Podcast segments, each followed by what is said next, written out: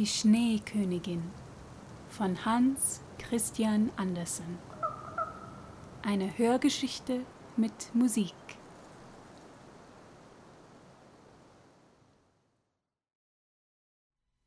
Vierte Geschichte Prinz und Prinzessin Gerde musste wieder ausruhen. Da hüpfte eine große Krähe, die eine Weile auf dem Schnee gesessen hatte, ihr gegenüber und wackelte mit dem Kopf.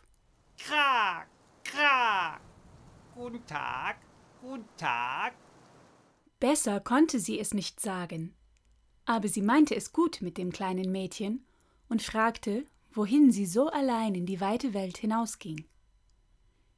Gerde erzählte der Krähe ihr ganzes Leben und fragte, ob sie Kai nicht gesehen habe. Das könnte sein. Das könnte sein. Wie? Glaubst du? Und sie hätte die Krähe fast totgedrückt, so küsste sie sie. Vernünftig, vernünftig. Ich glaube, ich weiß, ich glaube, es kann der kleine Kai sein. Aber nun hat er dich sicher über der Prinzessin vergessen. Wohnt er bei einer Prinzessin? Ja, höre. Aber es fällt mir so schwer, deine Sprache zu reden. Verstehst du die Krähensprache? Dann kann ich besser erzählen. Nein, ich habe sie nie gelernt. Aber die Großmutter konnte sie. Hätte ich sie doch nur gelernt. Macht nichts. Ich werde erzählen, so gut ich kann. Aber es wird mehr schlecht als recht sein. In diesem Königreich wohnt eine Prinzessin, die so klug ist, dass sie alle Zeitungen der Welt schon gelesen und wieder vergessen hat. Neulich saß sie auf dem Thron und da fängt sie an, ein Lied zu summen. Es war gerade dieses. Warum sollte ich nicht heiraten? Höre, da ist etwas daran, sagte sie, und dann wollte sie sich verheiraten, aber sie wollte einen Mann haben, der zu antworten verstand, der nicht bloß dastand und vornehm aussah, denn das ist langweilig. Du kannst mir glauben, jedes Wort ist wahr.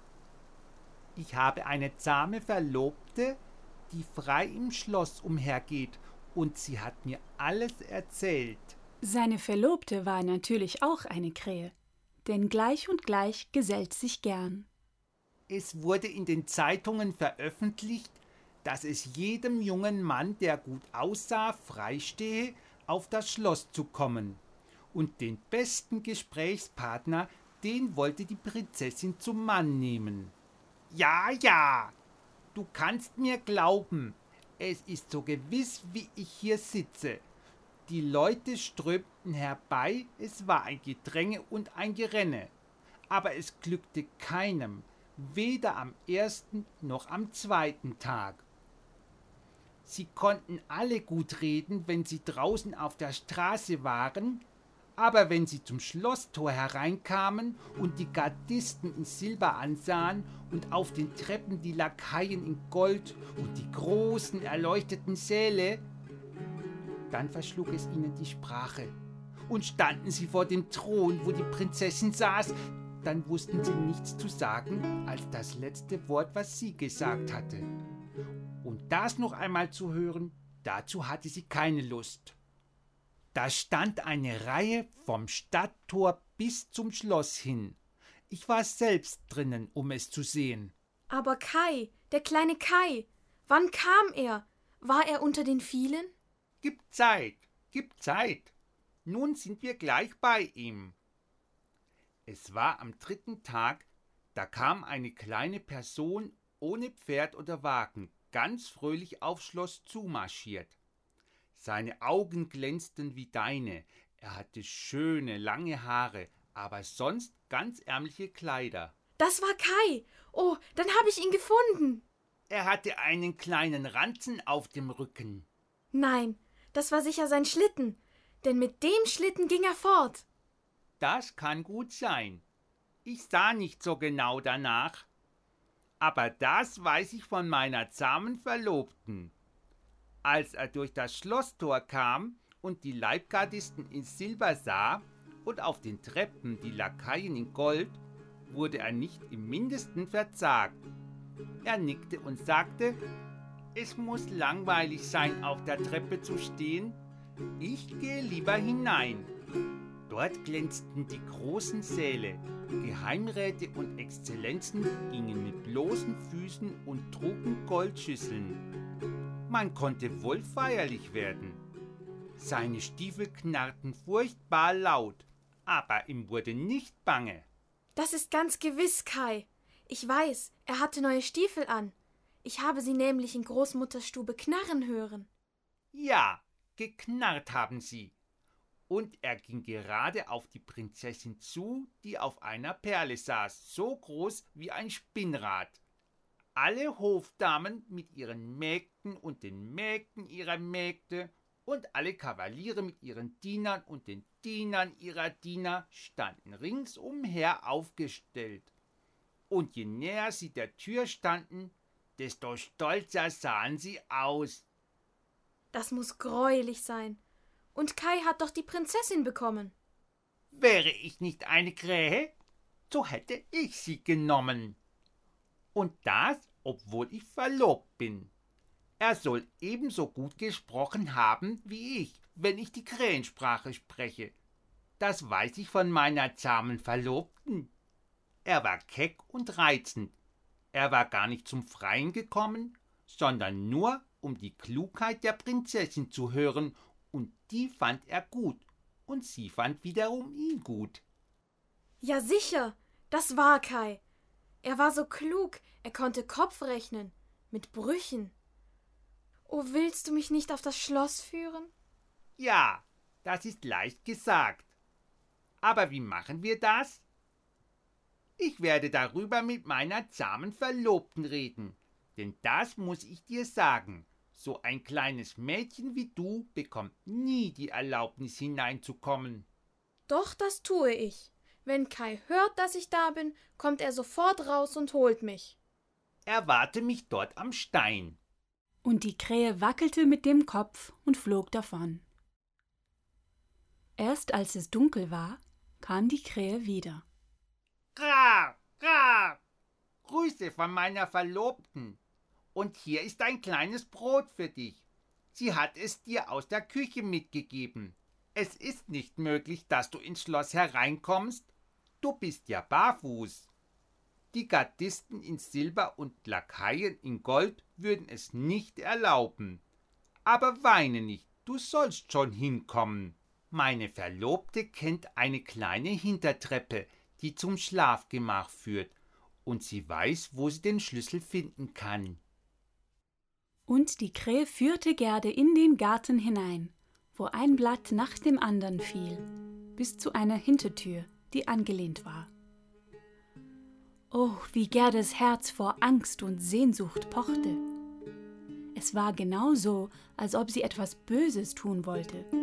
Und sie wollte ja nur wissen, ob es der kleine Kai sei. Ja, er musste es sein. Er würde sich bestimmt darüber freuen, sie zu sehen, zu hören, welchen langen Weg sie seinetwegen gegangen war, zu wissen, wie betrübt sie alle daheim gewesen waren, als er nicht wiederkam. Oh, das war eine Furcht und eine Freude. Nun waren sie auf der Treppe. Mitten auf dem Fußboden stand die zahme Krähe und drehte den Kopf nach allen Seiten und betrachtete Gerde, die sich verneigte, wie die Großmutter es sie gelehrt hatte. Mein Verlobter hat mir so schön von Ihnen gesprochen, mein kleines Fräulein. Ihr Lebenslauf, wie man es nennt, ist auch sehr rührend. Wollen Sie die Lampe nehmen? Dann werde ich vorausgehen. Wir gehen hier den geraden Weg, denn da begegnen wir niemandem. Mir ist, als käme jemand hinter uns her. Und es sauste an ihr vorbei. Es war wie Schatten an der Wand. Pferde mit flatternden Mähnen und dünnen Beinen, Jägerburschen, Herren und Damen zu Pferde. Das sind nur Träume, Sie kommen und holen die Gedanken der hohen Herrschaft zur Jagd. Das ist gut, dann können Sie sie besser im Bett betrachten. Aber ich hoffe, wenn Sie zu Ehren und Würden gelangen, werden Sie ein dankbares Herz zeigen. Das versteht sich von selbst. Nun kamen sie in den ersten Saal. Die Träume sausten so schnell vorbei, dass Gerde die hohe Herrschaft nicht zu sehen bekam. Ein Saal war immer prächtiger als der andere. Man konnte ganz verblüfft werden. Und nun waren sie im Schlafgemach. Hier glich die Decke einer großen Palme mit Blättern aus kostbarem Glas, und mitten auf dem Fußboden hingen an einem dicken Stängel aus Gold zwei Betten, von denen jedes wie eine Lilie aussah. Das eine war weiß, in dem lag die Prinzessin. Das andere war rot, und in diesem sollte Gerde den kleinen Kai suchen. Sie bog eines der roten Blätter zur Seite, und da sah sie einen braunen Nacken. Oh, das war Kai. Sie rief ganz laut seinen Namen, hielt die Lampe zu ihm hin. Die Träume sausten zu Pferde wieder in die Stube herein. Er wachte auf, drehte den Kopf um. Es war nicht der kleine Kai. Der Prinz glich ihm nur im Nacken, aber jung und schön war er. Und aus dem weißen Lilienbett blickte die Prinzessin heraus und fragte, was los sei.